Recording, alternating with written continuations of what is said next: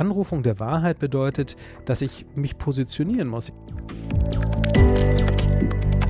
In dem Moment, wo, wo es irgendwelche Irritationen gibt, da beginnt dann dieses Wahrheitsspiel. Das Entscheidende ist, glaube ich, dass man versuchen muss zu lernen, mit Hilfe von welchen Praktiken man bestimmte Aussagen, bestimmtes Wissen überprüft. Wortmelder, der Wissenschaftspodcast der Universität Erfurt. Heute mit dem Thema Wahrheit und wie wir sie denken müssen. Ein ganz herzliches Willkommen zu einer neuen Episode des Wortmelder Podcasts. Ich bin Andrea Radke und ich freue mich, dass Sie, liebe Hörerinnen und Hörer, wieder dabei sind. Und ich freue mich natürlich auch auf meinen Gast heute. Das ist Professor Dr. Bernhard Kleberg, Wissenschaftshistoriker, Inhaber der Professur für Wissenschaftsgeschichte an der Philosophischen Fakultät der Uni Erfurt und Sprecher der Forschungsgruppe Praxeologien der Wahrheit. Er beschäftigt sich in seiner Forschung mit der Geschichte der Sozialpsychologie und in diesem Zusammenhang mit dem Thema, wie schon gesagt, Wahrheit. Ein ganz großes Thema also, um das es heute geht, ein Thema, das die Menschheit schon seit 2000 Jahren beschäftigt und das gerade heute in einer Zeit von Fake News und alternativen Fakten aktueller denn je ist. Mit Bernhard Kleberg spreche ich darüber, was Wahrheit eigentlich ist, welchen Einfluss eine Wahrheitskultur auf unser aller Leben hat und wieso wir uns von den besagten 2000 Jahren Wahrheitsforschung lösen müssen. Hallo Herr Kleberg, schön, dass Sie da sind. Ja, hallo, schön, dass ich da sein kann. Professor Kleberg, wann hatten Sie zuletzt das Gefühl, jemand könnte Ihnen nicht die Wahrheit gesagt haben? dass ich persönlich das Gefühl hatte, das war tatsächlich irgendwann neulich bei uns im Haus, wo äh, eins der Kinder Müll in die Ecke gekippt hatte. Ich hatte es gesehen äh, und mich erkundigt, wie es damit stünde und dann wurde mir gesagt, nee, nee, das war ich nicht. Ich glaube, ich habe auch selber neulich äh, kurz gelogen, als mich jemand gefragt hat, ob ich denn nächste Woche ähm, ein Papier einreichen würde. Und ich habe gesagt, ja, ja, da bin ich fertig. Zwei klassische kleine Lügen sozusagen. Das Gegenteil von der kleinen Wahrheit, die so unsere zwischenmenschlichen Beziehungen beeinflussen und regeln. Wir wollen ja jetzt über das große Ganze im Prinzip sprechen. Also das Wahrheitskonzept, das einerseits unsere zwischenmenschlichen Beziehungen beeinflusst, auf der anderen Seite aber auch unsere ganze Gesellschaft und Kultur. Und das mehr denn je. Sie haben in einem Artikel neulich sogar geschrieben, wir leben in einem Zeitalter der Wahrheit. Wie meinen Sie das? Ja, das, ähm, also ich finde es sehr interessant ähm, zu sehen, dass alle Welt über die Post, über das Post-Truth, die Post-Truth-Era ähm, spricht, also über eine Zeit nach der Wahrheit, in der die Wahrheit keine Rolle mehr zu spielen scheint, ähm, dass aber gleichzeitig permanent von der Wahrheit gesprochen wird egal, wo man eigentlich sozusagen hinguckt, in den verschiedensten Debatten, ob das jetzt im Zusammenhang mit Corona ist oder jetzt auch jüngst im Zusammenhang mit Putins Krieg, ähm, dauernd geht es darum, dass die Wahrheit thematisiert wird, dass die Wahrheit problematisiert wird und das scheint mir nicht ganz dazu zu passen, ähm, oder dieser, dieser empirische Befund scheint mir nicht dazu zu passen, ähm, dass man sagen könnte, wir leben also in einer Zeit, in einem Zeitalter, in dem die Wahrheit gar keine Rolle mehr spielt. Im Gegenteil, die Wahrheit wird dauernd bemüht und das ist ein interessantes Phänomen, von dem ich denke, dass man dem nachgehen sollte. Jetzt haben sich ja, wie erwähnt, schon viele Menschen äh, den Kopf zerbrochen darüber, was Wahrheit ist, was Wahrheit sein könnte. Und das seit 2000 Jahren, das aber meist aus philosophischer, erkenntnistheoretischer Sicht. Also angefangen bei Platon über Kant bis hin zu Habermas. Sie sagen ja, diese Herangehensweise taugt im Prinzip heute nichts mehr, beziehungsweise wir können damit die Gesellschaft heute nicht mehr verstehen oder erklären die, die philosophische Tradition der Beschäftigung mit der Wahrheit hat, hat ja durchaus ähm, ihre Berechtigung. Also das würde ich auch gar nicht in Frage stellen wollen. Aber ähm, wenn, man, wenn man sich anguckt, wie dort mit dem Konzept der Wahrheit umgegangen wird, das ist jetzt ein bisschen pauschalisierend, aber ähm, dann geht es darum, dass Wahrheit als ein erkenntnistheoretisches Konzept verhandelt wird, dass Wahrheit meist im Gegensatz zu Subjektivität verhandelt wird, obwohl sie sehr eng mit Subjektivität verbunden ist. Und es geht darum, dass Wahrheit ein etwas ist, was überzeitlich zu allen Zeiten also immer gilt. Und ähm, ich glaube, wenn wir sozusagen ausgehen von diesen Grundannahmen verschiedener philosophischer Wahrheitstheorien, uns angucken, unsere aktuellen Debatten, zum Beispiel eben um Post-Truth, aber auch darüber hinaus um den Wandel ähm, von gesellschaftlich, also von gesellschaftlichen Vorstellungen von Wahrheit, dass, dass wir damit nicht weiterkommen. Wir können also gerade die Post-Truth-Ära, glaube ich, nicht erklären, wenn wir sagen, Wahrheit ist etwas, was im Gegensatz zur Subjektivität steht. Wahrheit ist etwas, ähm, was rein erkenntnistheoretischen oder was ein, äh, als erkenntnistheoretisches Konzept verhandelt werden muss.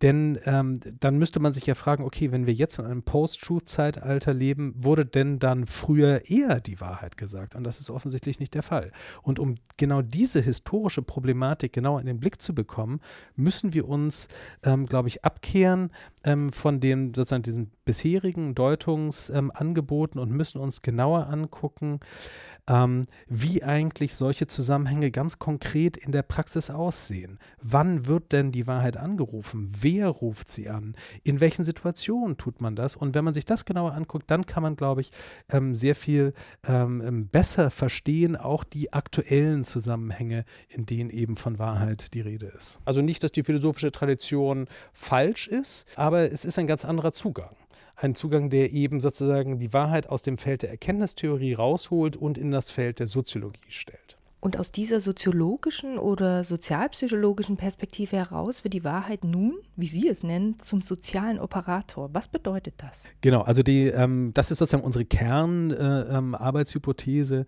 dass man Wahrheit verstehen soll als einen sozialen Operator. Das heißt, in sit bestimmten Situationen wird die Wahrheit angerufen und das Entscheidende dabei ist, dass in dem Moment, wo man sich auf die Wahrheit beruft, wo man sie einklagt, wo man sie einfordert, wo man sie für sich in Anspruch nimmt, dass in diesem Moment ähm, das etwas tut mit den Menschen, die in dieser Situation, also an diesem Wahrheitsdisput beteiligt sind, die Teil dieser Szene sind. Dass sich nämlich die Menschen sozusagen ordnen. Sie ordnen sich verschiedenen Gruppen zu. Also die Anrufung der Wahrheit bedeutet, dass ich mich positionieren muss. Ich sage, ja, das stimmt, ähm, du hast recht bei dem, was du sagst, oder, oder ich sage, nee, das stimmt nicht, das ist nicht die Wahrheit. Und auf diese Weise formieren sich also soziale Gruppen. Sie können sich integrieren oder desintegrieren, ähm, dadurch, dass die Wahrheit angerufen wird. Nicht? Also in dem Moment, wo man von mir verlangt, komm, jetzt musst du mal die Wahrheit sagen, muss ich mich bekennen. Ähm, zu ähm, einer, ja, zu einer bestimmten Position oder einer Handlung, die ich auch getan habe. Und, und dieses Bekenntnis zu einer Position oder zu einer Gruppe, das ist das, was Wahrheit auslöst. Das ist sozusagen der Kern dessen, was Wahrheit als sozialen Operator meint. Wahrheit als sozialen Operator genauer zu untersuchen, ist also das, was die Forschungsgruppe um Professor Kleberg aus ganz verschiedenen Perspektiven macht. Wahrheit wird in diesem Zusammenhang somit praxeologisch untersucht im Sinne eines situativ gebundenen Doing Truth. Doing Truth leitet die Forschungsgruppe von Doing Gender ab, einem Begriff aus der Geschlechterforschung, der über die Unterscheidung zwischen Sex als biologisches Geschlecht und Gender als soziales Geschlecht hinausgeht und Interaktionen und Alltagspraktiken einbezieht. Geschlechtszugehörigkeit ist demnach in Alltagssituationen eingebettet und strukturiert diese. Dieses Konzept überträgt die Forschungsgruppe um Professor Kleberg auf die Wahrheit. Nach dem Doing Truth-Prinzip wollen die WissenschaftlerInnen untersuchen, wie die Wahrheit in ganz konkreten praktischen Zusammenhängen in Anschlag gebracht wird und welche Effekte das hat. Dabei betrachten die Forscherinnen und Forscher drei Parameter genauer. Die sogenannte Wahrheitsassemblage, also das spezifische Zusammenspiel von Dingen, Menschen, Theorien und so weiter die Wahrheitsszene mit ihrem spezifischen Setting, ihrer Personenkonstellation und ihrem Skript sowie die Wahrheitsfigur, die für eine bestimmte Art und Weise steht, mit Wahrheit umzugehen, wie etwa ein Richter, eine Richterin, Augenzeugen oder Wissenschaftlerin. Sie sagen ja nun, es gibt Wahrheitskulturen, mit bestimmten Settings und Akteuren. Was zeichnet denn unsere, ich nenne es mal westliche Wahrheitskultur genau aus? Also der, der, der Grundgedanke ähm, bei der Praxeologie der Wahrheit ist der, ähm, dass wir also versuchen, aus der Analyse von konkreten praktischen Situationen heraus, aus der Analyse auch von typischen Situationen, in denen es um Wahrheit geht, die nennen wir Wahrheitsszenen, ähm, zu verstehen, ähm, wie in spezifischen Kulturen mit Wahrheit umgegangen wird, wann die Wahrheit bemüht wird, warum man sie anruft und was das auch für vor allen Dingen für soziale Folgen hat. Und wenn wir jetzt sagen, okay, was sind denn sozusagen die Parameter, die kennzeichnend sind für unser Selbstverständnis? Ähm, jetzt nicht, also sozusagen das westliche hm, Verständnis von Wahrheit, die westliche Wahrheitskultur, also das kann man vielleicht noch ein bisschen stärker einschränken, aber man kann vielleicht schon sagen, also es gibt bestimmte äh, ähm, Dinge, die für uns mehr oder weniger selbstverständlich dafür stehen, dass hier ähm, Wahrheit ähm, oder dass sozusagen auf deren Aus die Aussagen ähm, und die Ansichten über die Welt, die dort produziert äh, werden, dass die verlässlich sind, dass wir ihnen vertrauen können, dass die sozusagen ähm, der Wahrheit entsprechen. Das ist zum Beispiel die Wissenschaft, das ist das Rechtssystem, das sind die öffentlichen Medien. Und in allen drei Feldern haben wir aber gesehen, ähm, dass diese, das sind die Selbstverständlichkeiten, die uns tragen und die auch unsere Wahrheitskultur ausmachen, dass diese Selbstverständlichkeiten brüchig werden. Dass man eben, das hat man bei Corona schön gesehen, nicht mehr ohne weit, oder dass zumindest viele Menschen nicht mehr ohne weiteres dem vertrauen, ähm, was die Wissenschaft an Aussagen ähm, über die Realität macht. Bei öffentlichen Medien ist es auch ähnlich, nicht? Wir kennen also dieses, dieses äh, so unangenehme Rede von der Lügenpresse, die äh, eben auch suggeriert, dass es so etwas gäbe wie öffentliche Medien, die sich verschworen haben gegen bestimmte Bevölkerungsgruppen. Das gilt auch teilweise fürs Rechtssystem, wenn man sich zum Beispiel anguckt, wie also auch in bestimmten EU-Staaten damit umgegangen wird. Also bestimmte Selbstverständlichkeiten, die tragend sind für dafür auch, dass eben das Gesellschaft funktioniert und für einen Umgang mit Wahrheit, der diese Gesellschaft auch integriert. Diese Selbstverständlichkeiten sind brüchig geworden. Und genau das ist etwas, was wir eben auch im Rahmen dieser äh, unserer Gruppe auch untersuchen. Wobei wir das nicht auf die Jetztzeit konzentrieren, sondern durchaus also auch historisch weit zurückgehen. Das heißt, es gibt eine allgemeine kulturelle Vorstellung von dem, was wahr ist, und darauf vertrauen wir in unserem Alltag. Es wäre ja auch sicherlich sehr anstrengend, wenn man immer genau. alles wieder hinterfragen müsste. Genau. Also ich würde ja sagen, normalerweise sprechen wir nicht von Wahrheit. Wahrheit ist nicht nötig, das läuft einfach. Ähm, und solange äh, ähm, wir keine Irritation in unserer Auseinandersetzung mit bestimmten Positionen, mit bestimmten Wissensbeständen und so weiter ähm, erleben, brauchen wir die Wahrheit auch nicht oder taucht sie auch nicht auf. In dem Moment aber, ähm, wo die Wahrheit ins Spiel gebracht wird, in dem Moment, wo, wo es irgendwelche Irritationen gibt, da beginnt dann dieses Wahrheitsspiel und dadurch werden eben die Selbstverständlichkeiten durcheinander gebracht. Aber wir könnten ja nicht dauernd darüber nachdenken, ob alles, was wir tun oder was wir lesen oder so jetzt wahr ist oder nicht. Dann, dann äh, würden wir uns selbst lähmen. Sie haben ja schon gesagt, seit zwei Jahrzehnten oder so kann man stärker beobachten, dass diese Wahrheitskultur brüchiger geworden ist. Was ist da eigentlich passiert? Ja, das ist natürlich auch die große, wenn ich die Frage richtig beantworten könnte, wären wir deutlich weiter. Ich würde sagen, also, dass man zumindest sozusagen zwei Aspekte sich genau in Betrachtung ziehen äh, muss dabei. Das eine ist ähm, etwas, was man vielleicht äh, unter dem Stichwort der sozialen Desintegration äh, begreifen kann. Das heißt, es gibt bestimmte Formen der ökonomischen Desintegration, der sozialen. Das sind so vielleicht zwei entscheidende Felder. Es gibt jetzt natürlich mit den Auseinandersetzungen um Migration, die jetzt ja auch nochmal ganz neu geschürt werden, gibt es sozusagen vielleicht viele ähm, Selbstverständliche Möglichkeiten, die auch in diesen Bereichen ähm, nicht mehr ohne weiteres gelten und wo man sieht, dass verschiedene sozialen Grupp, soziale Gruppen stärker in Konkurrenz zueinander treten und dann auch versuchen, bestimmte Positionen und auch damit verbunden eben sozusagen bestimmte Glaubenssysteme stärker ähm, zu vertreten. Und diese Entwicklung muss man, glaube ich, dann vor der Hintergrundfolie der Digitalisierung sich angucken und sehen, wie das sozusagen zusammenspielt mit bestimmten neuen Medientechniken, Medientechnologien, die ähm, bestimmten Formen der Desintegration, also diese, diese, diese Form der Desintegration nochmal verstärken. Und dazu gehört zum Beispiel etwas, ähm, was man häufig mit dem, mit dem Stichwort der Demokratisierung der Kommunikation beschreibt. Das heißt, die Möglichkeiten für uns alle sind in den letzten Jahren äh, ähm, erheblich gewachsen, unsere eigene Meinung öffentlich kundzutun und damit eben auch Menschen zu erreichen, sei das jetzt also trivialerweise irgendwie sowas wie die Kommentarfunktion äh, in äh, Nachrichtenportalen bis hin zu den verschiedenen Formen der Social Media.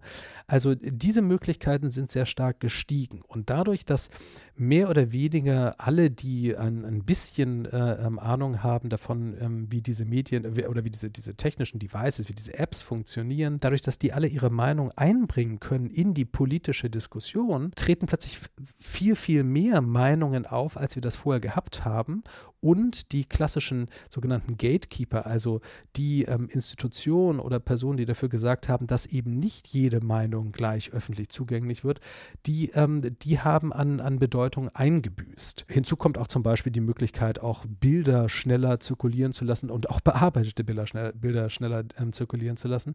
Und wenn wir das beides so gegeneinander ähm, spiegeln, dann sehen wir, wir haben sozusagen bestimmte Formen der sozialen Desintegration und der Gruppenbildung, die ähm, sozusagen höhere Aufmerksamkeit erlangen kann dadurch, dass jetzt im, in der digitalen Welt auch die entsprechenden Medien dafür zur Verfügung gestellt werden. Und das, diese Gemengelage, die ist, glaube ich, das, was so besonders problematisch ist. Also es gibt sozusagen mehr Meinungen, mehr Widerspruch und es gibt neue Möglichkeiten, diese Meinung publik zu machen und ähm, auf diese Weise auch den Widerspruch auch zu verfestigen.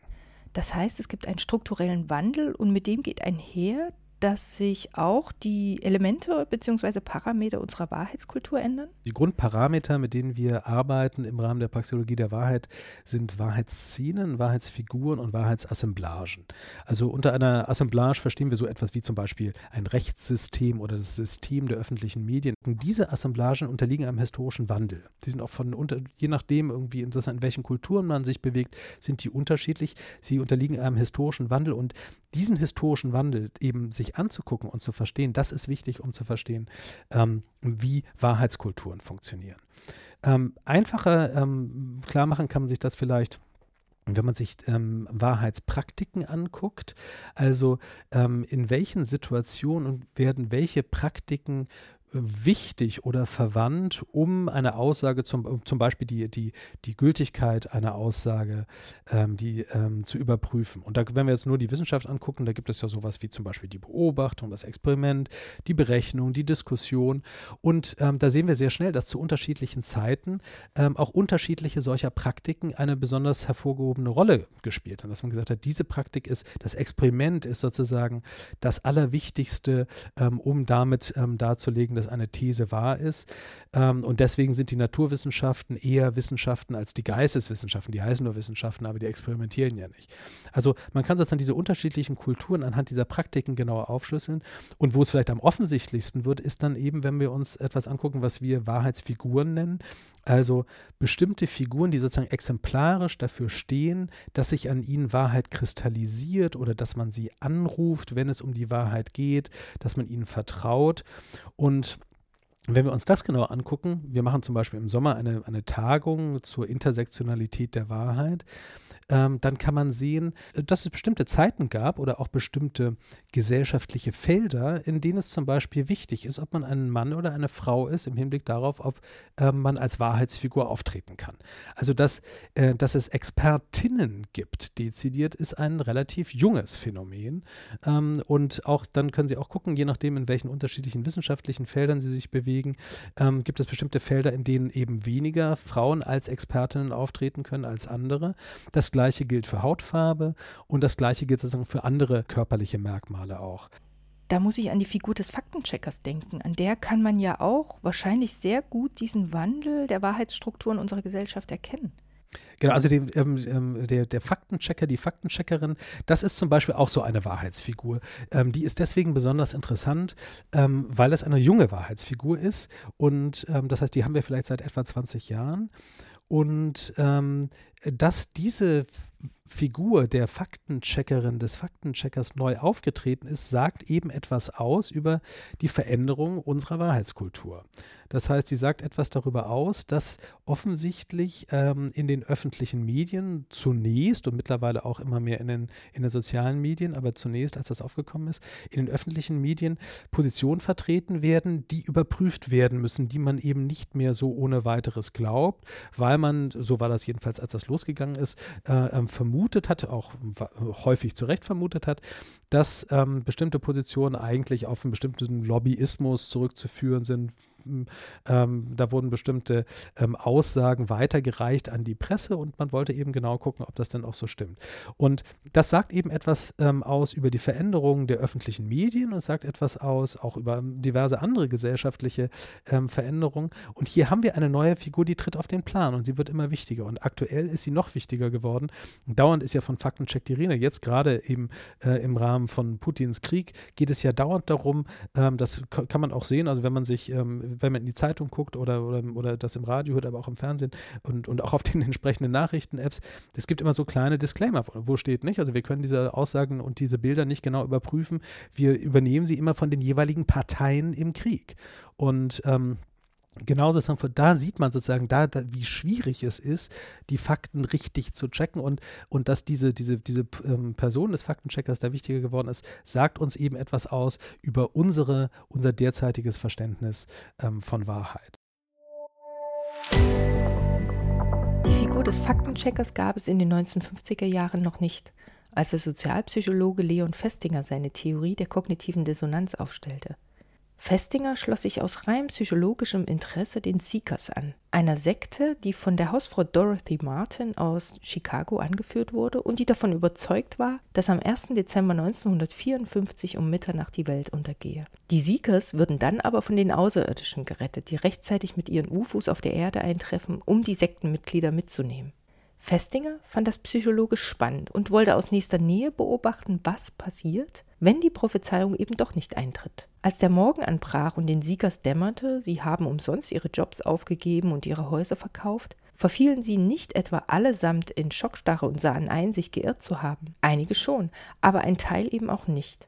Im Gegenteil, sie deuteten das Ausbleiben einfach um. Allein ihr Glaube an die Prophezeiung habe die Welt vor dem Untergang gerettet. Die Sekte verstärkte ihre Rekrutierung danach sogar.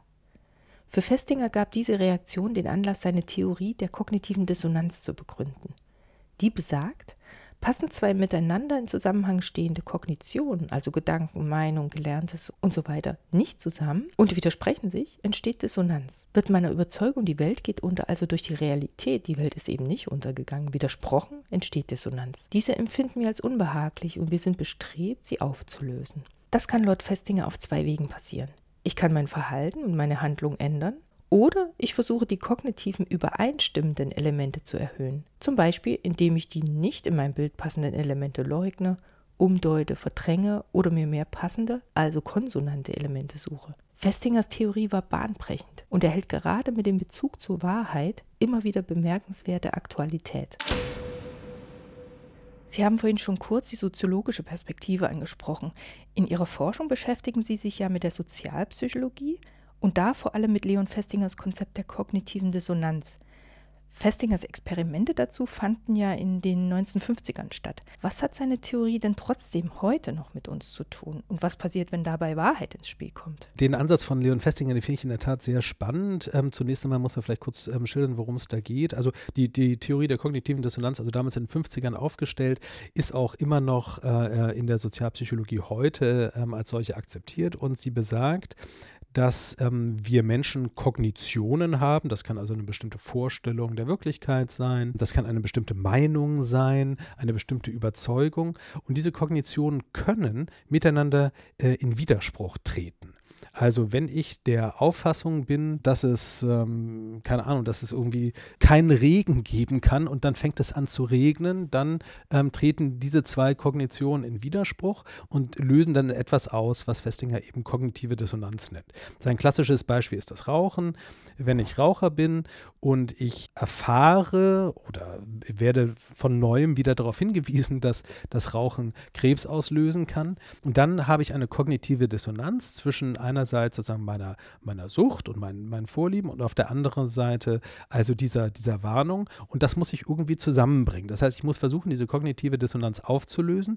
Und da, und auf diese Weise kommt jetzt sozusagen die Wahrheit ins Spiel, oder deswegen wird dieses Konzept interessant für eine Praxeologie der Wahrheit, da ist es nur interessant zu sehen, dass es verschiedene Möglichkeiten gibt, kognitive Dissonanz aufzulösen. Eine Möglichkeit besteht einfach darin, dass ich sozusagen, wenn meine Auffassung von der Realität nicht zur Realität passt, durch die Realität gestört wird, dass ich einfach meine Auffassung revidiere.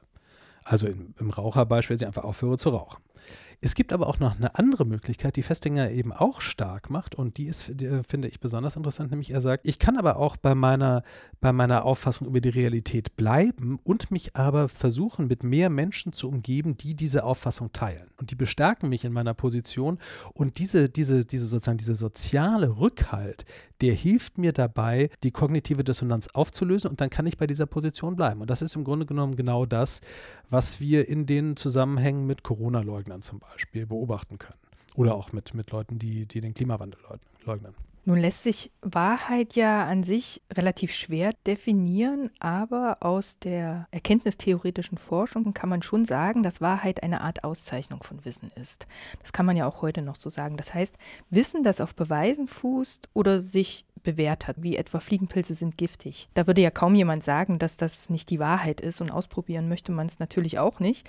Bei der Produktion solch eines Wissens spielt ja die Wissenschaft eine zentrale Rolle. Aber dass die Wissenschaft ständig Wahrheiten produziert, ist ja ein großer Fehlgedanke und in der Pandemie auch einer mit weitreichenden Folgen. Ja, das ist tatsächlich ein sehr spannendes Thema und die, die Pandemie hat dabei auch einiges dazu beigetragen, vielleicht auch zu einer gewissen ähm, Verwirrung äh, im Hinblick auf das Verhältnis zwischen Wissen und Wahrheit, die aber natürlich also jetzt für uns aus einer wissenschaftlichen Perspektive auch besonders interessant ist.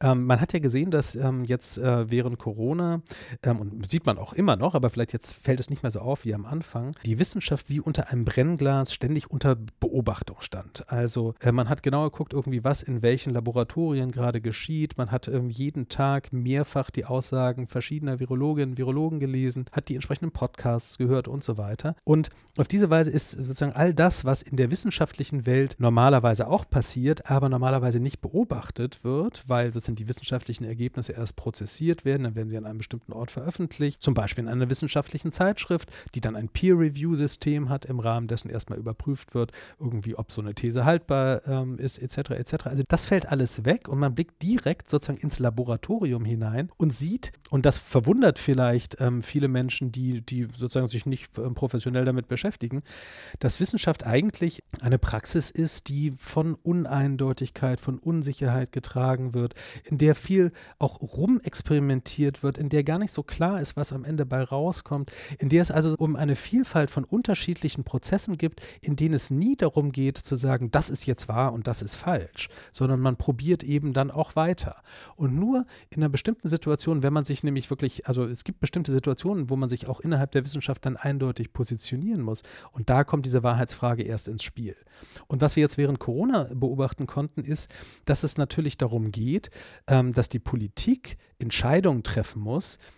die sie auf wissenschaftlichem Wissen basieren will. Und auf diese Weise wird so ein System wie das der Wissenschaft, in dem, wie gesagt, also Ambiguität, Unsicherheit, all das ähm, eine große Rolle spielt, das nicht festgestellte des Wissens eine große Rolle spielt, ähm, gekoppelt an ein System, in dem eine Entscheidung getroffen werden muss. Und diese Entscheidung muss auch eine gewisse, ja, nicht nur eine Plausibilität haben, denn das greift ja in das Leben vieler Menschen ein.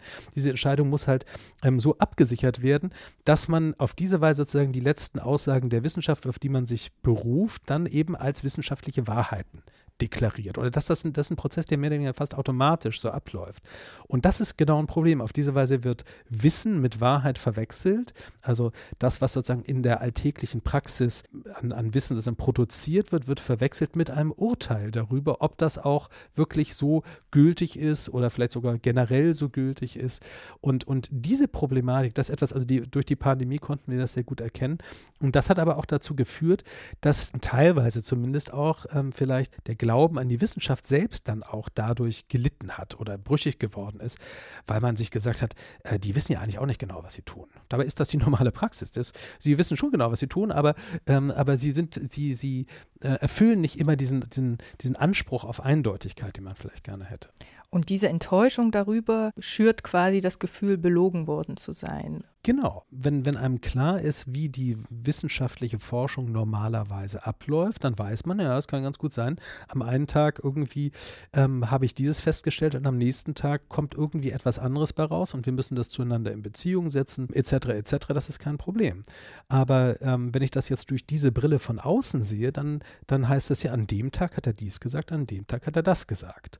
Nicht, also man, man klagt diese Eindeutigkeit ein und dieses Einklagen von Eindeutigkeit in diesen Zusammenhängen, das ist etwas, was eben immer sozusagen mit der Anrufung der Wahrheit einhergeht. Das ist eben nicht wahr, was der Experte heute sagt, denn gestern hat er etwas ganz anderes gesagt. Und da sieht man nicht, dass es sozusagen ein Zuspitzungsprozess, der dem, was in der Praxis der Wissenschaften eigentlich passiert, überhaupt nicht gerecht wird, den man aber durchaus erklären kann vor dem Hintergrund irgendwie eben sozusagen der Notwendigkeit, politisch dieses wissenschaftliche Wissen zur Grundlage von Entscheidungen zu machen. Aber kann man denn aus Ihrer Sicht den Menschen überhaupt verdenken, dass sie gerade in so einer Situation, die sehr viel Verunsicherung mit sich bringt, dann eben auch erwarten, dass Lösungen gefunden werden oder sich eben auch einfachen Lösungen, die andere dann bieten, fernab der Wissenschaft, zuwenden? Nee, also verdenken kann man das natürlich niemand. Also es ist natürlich schön irgendwie, wenn man in einer komplexen und dann ja nicht nur in einer komplexen, sondern auch in einer extrem schwierigen, auch teilweise existenziell schwierigen Situation sich befindet, dann, äh, dass man natürlich gerne einfache Lösungen haben will. Ähm, das ist, das kann man niemand verdenken. Problem ist halt nur, dass einfache Lösungen eben nichts taugen eigentlich. Ähm, so gut wie nie jedenfalls. Also vielleicht gibt es solche Fälle, ich weiß es nicht, irgendwie, wenn man Platten im Fahrrad hat, dann sucht man das Loch und flickt es und ähm, pumpt wieder auf. Das ist eine einfache Lösung. Aber solche Lösungen gibt gibt es in solchen komplexen Zusammenhängen, ähm, um, um die es hier geht, ähm, natürlich nicht. Und man muss sozusagen versuchen, diese Komplexität auszuhalten und man muss dann andererseits sozusagen von Seiten der Wissenschaft oder der Politik natürlich auch versuchen, das auch auf eine bestimmte Art und Weise zu kommunizieren. Das hilft dann im Zweifelsfall den Leuten eher, weil man sie dann davon abhält, eben irgendwelchen Rattenfängern hinterher zu, zu rennen, die eben diese vermeintlich einfachen Lösungen parat zu haben meinen dieses Hinwenden, so wie Sie es ausdrücken, bestimmten Rattenfängern, wurde ja auch ähm, durch die sozialen Medien, Sie haben es schon angesprochen, extrem forciert sozusagen. Also die Suche nach einer Gruppe, die meine Dissonanz verringert, weil sie eben meine Meinung stützt, ist ja durch äh, die sozialen Medien extrem verkürzt worden. Das heißt, die Möglichkeit, sich zu bestimmten Wissen zu positionieren und dadurch eine Gruppe Gleichgesinnter zu finden, ist potenziert worden.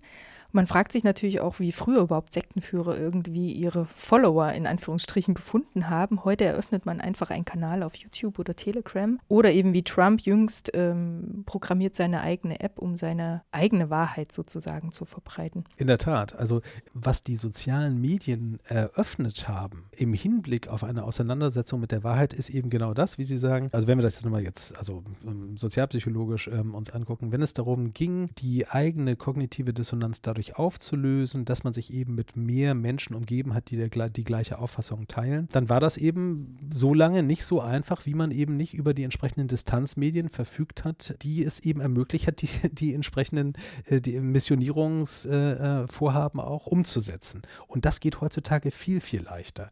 Ich kann also, jetzt wenn wir beim Corona-Beispiel bleiben, wenn ich der Auffassung bin, ähm, es gibt da irgendwie einen, keine Ahnung, einen Hausarzt in meiner Nachbarschaft, der es geschafft hat, irgendwie im mit einem Medikament aus seinem Garten, was er selber angerührt hat, Corona zu behandeln. Und ich habe das Gefühl, der wird unterdrückt und alle anderen sagen mir, nee, das stimmt nicht. Dann kann ich das Ganze in die sozialen Medien sozusagen reingeben, in meine Chatgruppe. Und dann werden immer mehr Leute vielleicht ähm, äh, in diese Chatgruppe auch hineinkommen und bestätigen mir meine Position. Und auf diese Weise kann diese Gruppe immer größer werden und auf diese Weise gewinnt sie ähm, sozusagen intern ähm, den sozialen Rückhalt, die sie auch darin bestärkt, diese Position als Wahrheit nach außen hin zu vertreten. Und wenn jemand ähm, dann dieser Gruppe sagt, das ist aber gar nicht die Wahrheit, dann wird sie eher noch darin bestärkt, sich noch weiter zu vergrößern. Und jetzt kann man natürlich, und ein schönes Beispiel aktuell ist natürlich jetzt die neue App von, von Donald Trump, die ja auch ähm, Truth Social auch noch heißt. Also da ähm, gibt es ja keine, äh, keine Tweets mehr, sondern es gibt Truths und Retruths und ähnliches. Das ist natürlich, zunächst mal kann man sagen, vielleicht okay, auch erstmal ein, äh, ein Werbegag, den man so nicht ernst nehmen muss. Aber ich glaube, da steckt auch schon was dahinter, denn diese, wie diese, diese neue App von Trump zeigt, ist das auch der Versuch, sich die, die sozialen Medien zunutze zu machen und auf diese Weise eine große Gruppe von Menschen zu bilden, die sich eben gegenseitig in ihrer Haltung gegenüber, ja, nicht nur den Demokraten, sondern der ganzen Welt irgendwie bestärkt. Ob das funktioniert, ob das aufgeht, das ist eine andere Frage, denn einer der Clues ähm, bei einer Auseinandersetzung um Wahrheit in sozialen Medien besteht ja darin, dass es Widerspruch gibt und dass dieser Widerspruch Aufmerksamkeit erregt und das ist gerade sozusagen der Clou an den sozialen Medien, denn die Aufmerksamkeit, das ist sozusagen die Währung, in der dort gespielt wird. Wenn man keine Aufmerksamkeit erregt, dann klickt das auch niemand an und auf diese Weise ähm, kann man eben auch die eigene Followerschaft nicht vergrößern.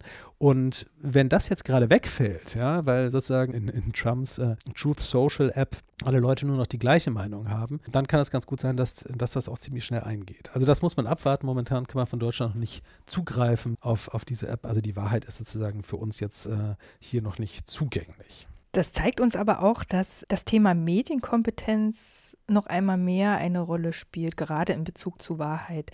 Es gibt ja in der Geschichte der Psychologie und der Kommunikationswissenschaft schon einige Beispiele, die das verdeutlicht haben. Orson Welles War of the Worlds zum Beispiel. Der hat ja ein Hörspiel so glaubhaft inszeniert im Radio, dass einige dachten, die später zugeschaltet haben, das wäre jetzt die Realität sozusagen. Ja, ja. Das zeigt ja, dass der Umgang mit bestimmten Medien auch erlernt sein will. Ja, auf jeden Fall. Also das ist natürlich jetzt auch ein schönes Beispiel. Also es, dieses ähm, geht zurück auf einen, äh, einen Roman von H.G. Wells von 1898, der also auch ein großer Bestseller war. Und Orson Welles hat das dann äh, mit ähm, in einer Theaterproduktion Ende der 30er Jahre neu eingesprochen. Diese Geschichte, dass eben die Welt überfallen wird von Außerirdischen und äh, ähm, in einen Krieg mit den Außerirdischen eintritt. Und im Jahre 38 hat Orson Welles dieses Hörspiel, was dann auch real realistisch gemacht war, also mit, mit Rauschen und Knacksen und so weiter, dann im Radio gesendet. Und gut, da streitet sich jetzt die Forschung darüber, wie viele Leute dann tatsächlich irgendwie darauf hereingefallen sind, aber es scheint doch zumindest also eine Reihe von Hörerinnen und Hörern gegeben zu haben, die ähm, beim, beim Durchdrehen durch die verschiedenen ähm, Radiokanäle dann darauf gestoßen sind, da hängen geblieben sind und weil es so realistisch inszeniert war, also ein Reporter berichtete vor Ort, was denn gerade ähm, ähm geschehe, ähm, dann hängen geblieben sind und gedacht haben, das sei tatsächlich irgendwie real und irgendwie Panik bekommen haben. Und die Art und Weise, wie hier sozusagen, also die zu diesem Zeitpunkt immer noch verhältnismäßig neue Medientechnik, nämlich das Radio, wie man damit umgeht und dass eben sozusagen die Menschen, die, die nicht genügend äh, Medienkompetenz besessen haben, um ähm, feststellen zu können, dass es sich dabei einfach nur um ein, äh, ein Hörspiel eben handelt. Ähm, die Art und Weise, wie die darauf reingefallen sind und wie das bei denen Panik induziert hat, das ist eben in der zeitgenössischen Psychologie bei Hadley Control äh, untersucht worden. Und von dort kann man natürlich dann ähm, auch die entsprechenden Parallelen zu unserer Jetztzeit ziehen. Also zum Beispiel, wenn man etwas rausfinden will, vielleicht ist man dann früher irgendwie, ähm, oder vielleicht, also meistens, man hat jemanden gefragt oder man ist zum Lexikon gegangen und heutzutage sagt man, ja, das google ich mal kurz. Also ich kenne jedenfalls ähm, ähm ziemlich viele Menschen, auch gerade ältere Menschen, die eben ähm, keine Digital Natives sind, die googeln dann was und dann gucken sie halt irgendwie die ersten zwei Treffer an und was da steht, das wird dann für bare Münze genommen. Und äh, dass man auf diese Art und Weise eben nicht mit äh, dem Internet irgendwie verfahren kann, dass man sozusagen diese Medienpraktiken, also wenn man die nicht gelernt hat, wenn man diese Kompetenz nicht hat, dann kann man eben damit auch nicht in einer Art und Weise arbeiten, dass man in der Lage wäre, wahre von falschen Aussagen korrekt zu überprüfen. Und das ist genau so ein Problem, dem, was eben sozusagen im, in der Auseinandersetzung jetzt mit Orson Welles ähm, ähm, Hörspiel ähm, schon stattgefunden hat und was wir heute auch immer noch genauso beobachten können. Herr Kleberg, was geht es mich an? Das könnten natürlich jetzt trotz all der Ausführungen immer noch der eine oder andere sich fragen. Was antworten Sie darauf? Ich glaube schon, dass das ein, ein Themenfeld ist, was eben jetzt nicht irgendwie ähm, nur für uns jetzt in der Wissenschaft interessant ist. Also jenseits jetzt von diesen kleinen Alltagslügen irgendwie, ähm, über die wir anfangs gesprochen haben, ist das ja etwas, was sozusagen, womit wir uns permanent auseinanderzusetzen haben. Corona hat das gezeigt, ähm, die Auseinandersetzung mit, mit Fake News, mit Desinformation, das ist natürlich jetzt äh, äh, im Zusammenhang mit Putins Krieg etwas, was ganz unmittelbar in den Vordergrund gerückt ist da können wir sehen, nicht, dass sich also jemand auf die Wahrheit beruft und zwar also ganz explizit, nicht? Also wenn man sich anguckt, irgendwie sowohl Aussagen von Putin als auch irgendwie den entsprechenden Regierungskanälen, es ist immer von der Wahrheit die Rede, nicht Wahrheit und Lüge. Also dieses so klar sozusagen eine Dichotomie einzuziehen, das ist ja etwas, deswegen gibt es ja den berühmten Spruch, dass die Wahrheit das erste Opfer eines jeden Krieges ist, dass man, dass man sehr gut sehen kann, dass es sozusagen immer um diese Zuspitzung, diese Polemisierung, das Auseinanderdividieren von sozialen Gruppen eben auch dabei geht entweder du anerkennst das, was ich als Wahrheit ausflagge, oder du ähm, kommst halt in den Knast oder wirst umgebracht. Da kann man sehen, dass das unmittelbar wichtig ist und dass man eben auch man kann eben, glaube ich, auch sehen, dass in solchen Zusammenhängen die Anrufung von Wahrheit, also dass sie wirklich eine eminent soziale Bedeutung hat. Also man sieht unmittelbar, dass wir das permanent damit konfrontiert sind. Und wenn es jetzt um unseren persönlichen, familiären Alltag geht sozusagen und wir mit Familienmitgliedern zu tun haben, die eben sagen, keine Ahnung, Corona gibt es nicht oder ist eine leichte Grippe, ähm, dass man auch in solchen Zusammenhängen eben nicht wirklich weiterkommt, wenn man die Leute festnagelt darauf, ähm, dass sie lügen oder dass sie die Wahrheit nicht kapiert haben oder so, sondern das Entscheidende ist, glaube ich, dass man versuchen muss zu lernen, mit Hilfe von welchen Praktiken man bestimmte Aussagen, bestimmtes Wissen überprüft, auch gemeinsam überprüft, gemeinsam prozessiert. Wenn man das macht, dann, wenn man sozusagen über die Praktiken verfügt, also da sind wir wieder sozusagen bei solchen Wahrheitskompetenzen sozusagen, ja, wenn man darüber verfügt, dann ist man in der Lage, mit diesen Zusammenhängen anders umzugehen. Und das ist vielleicht sozusagen ein Weg, der dann auch letztendlich ähm, wieder so etwas wie ähm, sozialen Zusammenhalt eben auch fördern kann. Vielen Dank für das Gespräch, Herr Kleberg. Ich danke Ihnen, Frau Radke. Und einen großen Dank auch an Sie, liebe Hörerinnen und Hörer. Schalten Sie gern das nächste Mal wieder ein. Wer der nächste Gast ist und worüber wir sprechen, das erfahren Sie wie immer vorab auf den Social-Media-Kanälen der Uni Erfurt. Bis dahin alles Gute für Sie, Ihr Wortmelder-Team.